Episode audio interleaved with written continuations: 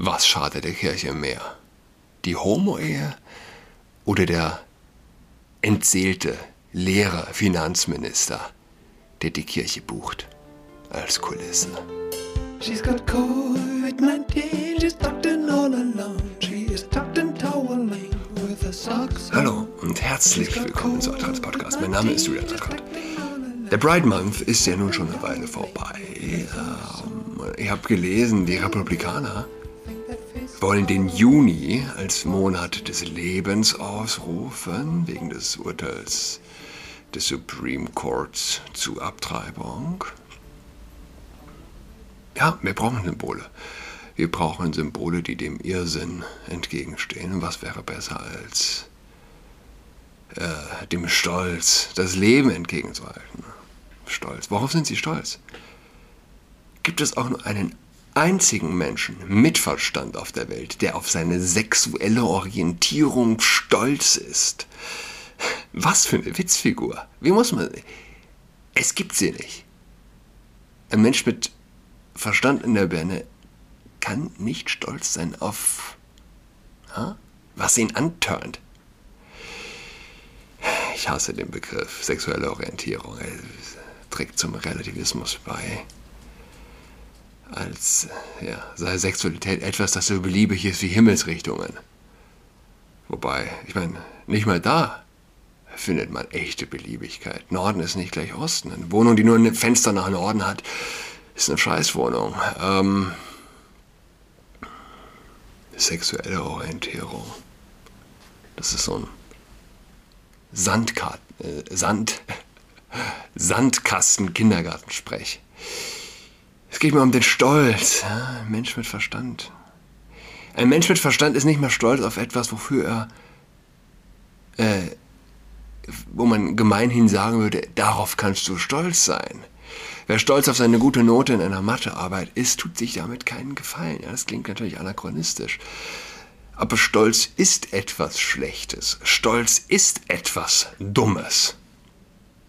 Stolz ist eine der Todsünden.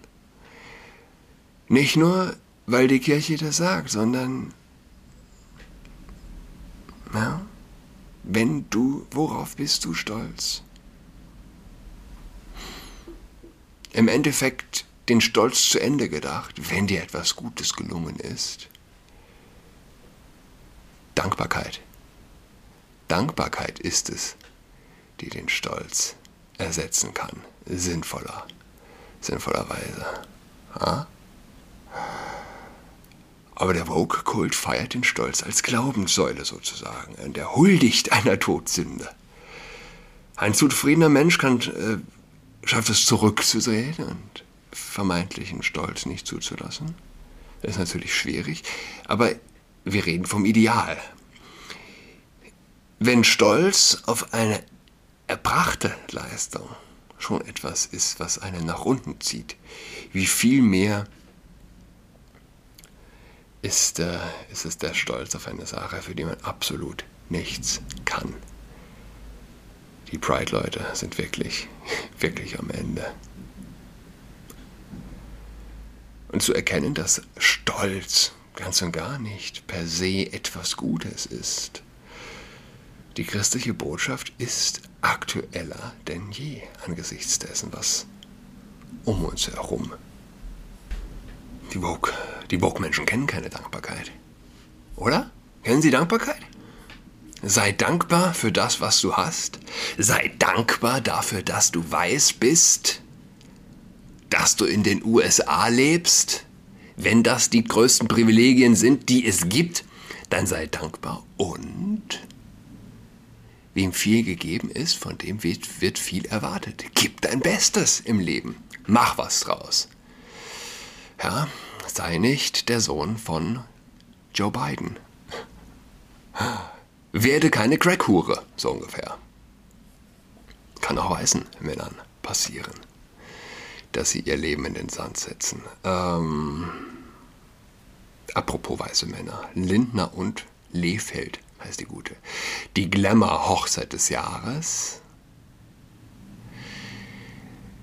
Äh, hier, wie heißt sie?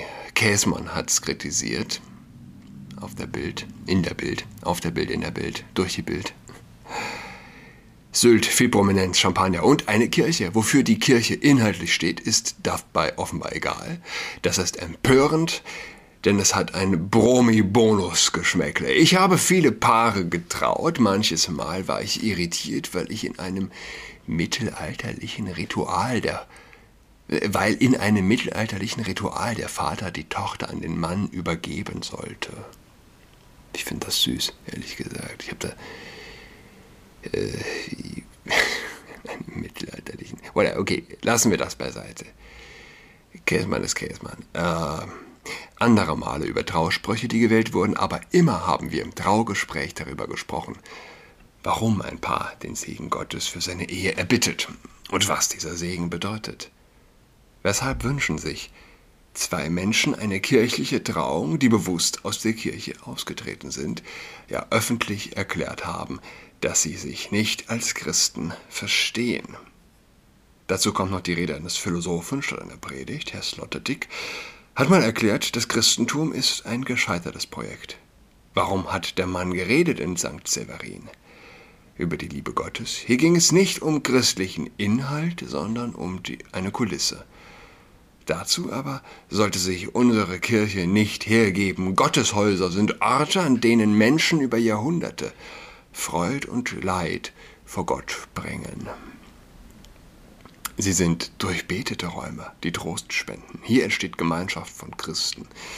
Durch Kirchenmitgliedschaft und ehrenamtliches Engagement wird möglich, dass diese Räume erhalten werden. Das ist schwer in Zeiten, in denen viele austreten, was natürlich Schwachsinn ist, denn aktuell, trotz der Rekordsaustrittzahlen, äh, erleben wir doch immer noch Rekordeinnahmen der Kirche. Wobei sich das, denke ich, dann auch in ein, zwei Jahren spätestens erledigt hat. Ich habe äh, hab auf Twitter geschrieben, dass als Hohepriesterin des Ökokults ist Frau Käsmann mit mitverantwortlich für Zerfall und Wahnsinn in unserem Land. Sie kann trotzdem mal recht haben. Lindner hat weder politisch noch religiös Rückgrat. Äh, ehrlich gesagt, ich empfinde tatsächlich Mitleid. Ich empfinde Mitleid, weil es offenbart ganz offensichtlich eine innere Leere. Ja? Wer sich mit seiner großen Liebe verbindet, wer mehr oder, mehr oder weniger den wichtigsten Tag im Leben begeht und dabei auf eine Kulisse zurückgreift, an die er nicht glaubt, es ist hohl, es ist leer, es ist inhalts, es ist, ist inhaltsleer und es offenbart ein, ja, eine, seelische, eine intellektuelle, eine moralische, eine kulturelle, eine religiöse Lehre.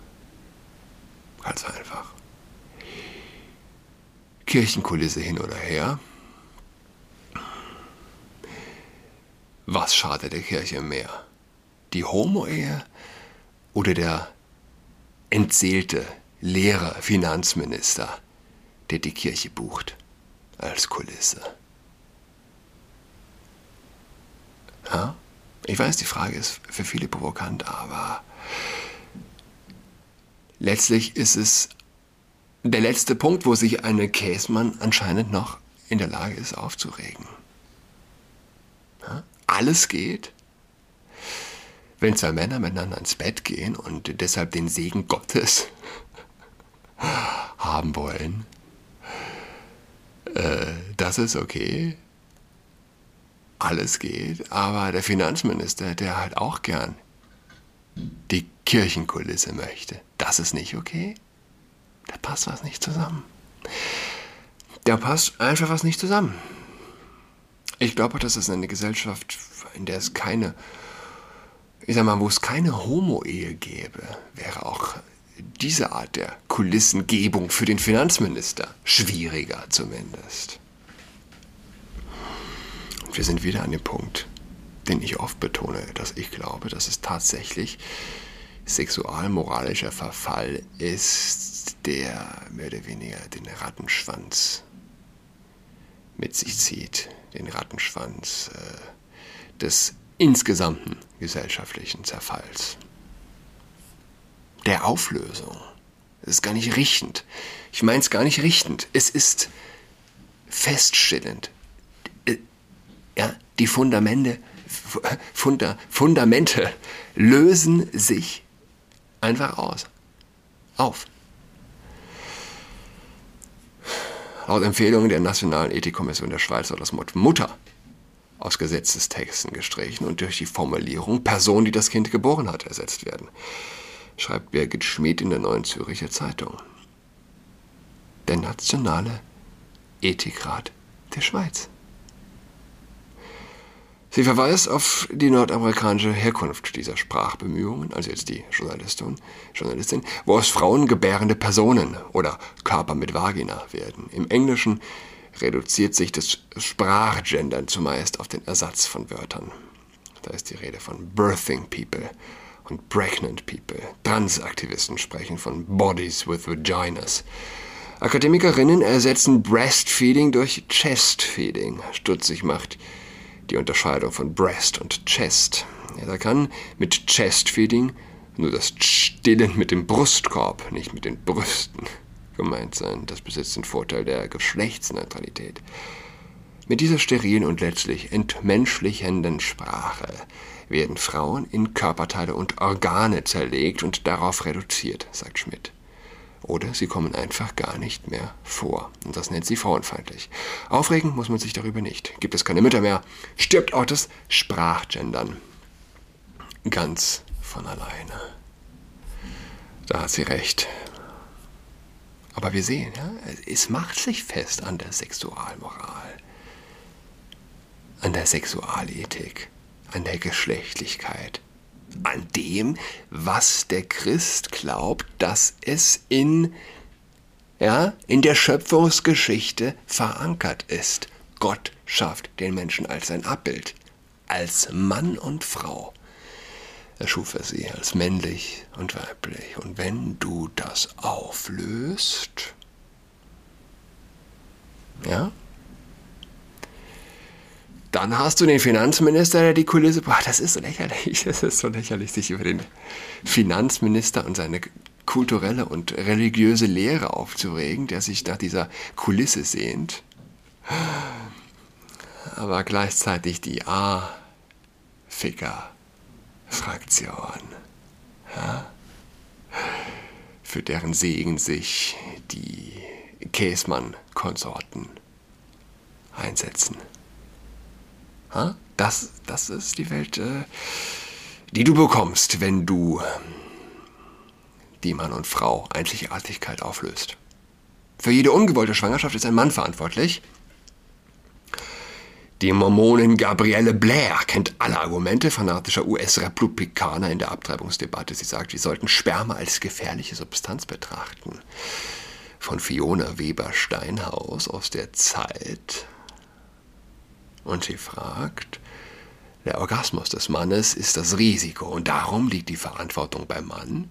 Wir sollten, sagt Blair, wir sollten Sperma als gefährliche Substanz betrachten. Viele Männer verstehen nicht, welche körperlichen Strapazen und Gefahren eine Schwangerschaft beinhaltet. Und diese ist ja noch viel belastender, wenn man ungewollt schwanger ist und dazu noch gezwungen wird, das Kind auszutragen. Ich zum Beispiel habe es gehasst, schwanger zu sein. Es ist übrigens ein interessanter Punkt, dass, klar, eine Schwangerschaft beinhaltet Strapazen und Gefahren. Aber, aber, liebe Freunde, heutzutage unvergleichlich weniger als mehr oder weniger während der gesamten restlichen Menschheitsgeschichte. Eine heutige Schwangerschaft ist nicht mehr, ich sag mal, tatsächlich gefährlich für eine Frau wie sie Jahrhunderte, Jahrtausende über war. Und jetzt haben wir, wie gesagt, äh, also gefährliche, Sperma als gefährliche Substanz, weiß nicht, im Jahr 1000 oder im Jahr 5000 vor Christus. Es hätte noch einen Ticken mehr Sinn gemacht. Warum? fragt Zeit Online. Ich konnte schlecht schlafen, hatte Sodbrennen und war unendlich müde. Und meine Schwangerschaften verliefen wie im Lehrbuch. Keine Schwangerschaft, Diabetes, keine größeren Komplikationen. Aber jeden Tag auf der Welt sterben Frauen an Schwangerschaftskomplikationen oder bei der Geburt. Ich wünsche wirklich niemanden, niemandem ein Kind austragen zu müssen, das sie nicht möchte. Wir sollten Jungs schon früh beibringen. Ihr solltet wirklich vorsichtig mit eurem Sperma sein. Es kann potenziell jemanden töten. Ihr müsst verantwortungsvoll ejakulieren. Und für alle, die Abtreibung als Mord sehen, wärt ihr bereit, Männer zu sterilisieren, um, eine, um mehr als eine halbe Million Morde an schützenswertem Leben zu verhindern oder eure Söhne und diese könnten später entscheiden, ob sie Kinder wollen? Gute Frage. Ja? Aber was, was lernen denn die Kinder in der Schule? Hey, hast du schon eine Freundin? Wird der 13-Jährige lüstern gefragt, von Mann wie von Frau. Wir ergötzen uns semi-pornografisch daran, wenn 15-Jährige mit 15-Jährigen ins Bett gehen. Wir finden es ganz schlimm, wenn ein 30-, ein 40-Jähriger mit einer 15-, 16-, 17-Jährigen was hat. Aber oh, wie toll ist es, wenn die Kinder es untereinander machen. Richtig. Ihr solltet vorsichtig mit eurem Sperma sein. Verantwortungsvoll ejakulieren ist doch nur die säkulare Extremistenphrase, die an der Wahrheit kratzt, die uns eigentlich die Kirche und jede Philosophie und jede Religion sagt. Ja? Verantwortungsvoll ejakulieren es hat, es gehört in einen geschützten Raum. Es gehört in die Ehe. Es gehört in eine Verbindung, in der man füreinander sich ja, auf ewig Verantwortung versprochen hat. Weil das ist letztlich die Folge des Ejakulats. Wir sind mitten in den Sommerferien. Ich hoffe, ich hoffe, ihr habt schöne Sommerferien. Ja, und geht verantwortungsvoll mit eurem Ejakulat um. Schöne Woche, bis am Donnerstag. Tschüss. She's got COVID-19, she's tucked in all alone. She is tucked in toweling with her socks on. She's got COVID-19, she's tucked in all alone. She is tucked in toweling with her socks on.